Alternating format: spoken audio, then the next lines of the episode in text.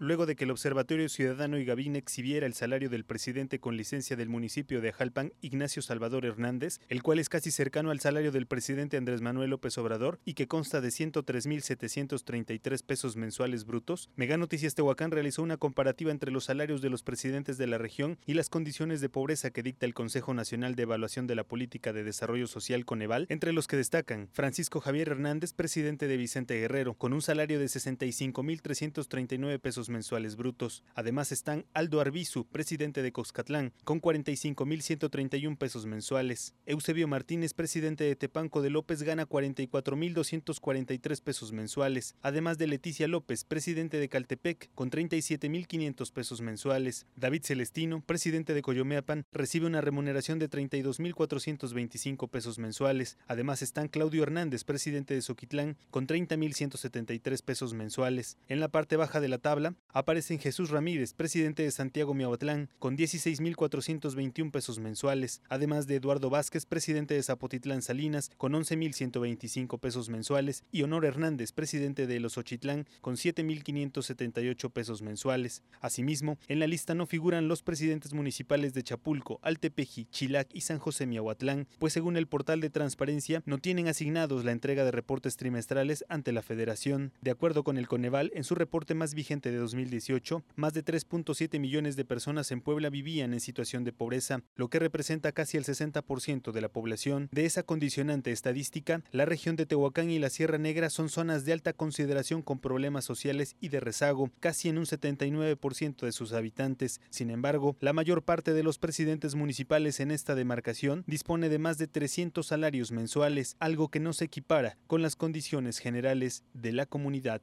Imágenes de Shanitzer queda para Mega Noticias, Hugo de la Cruz Sánchez.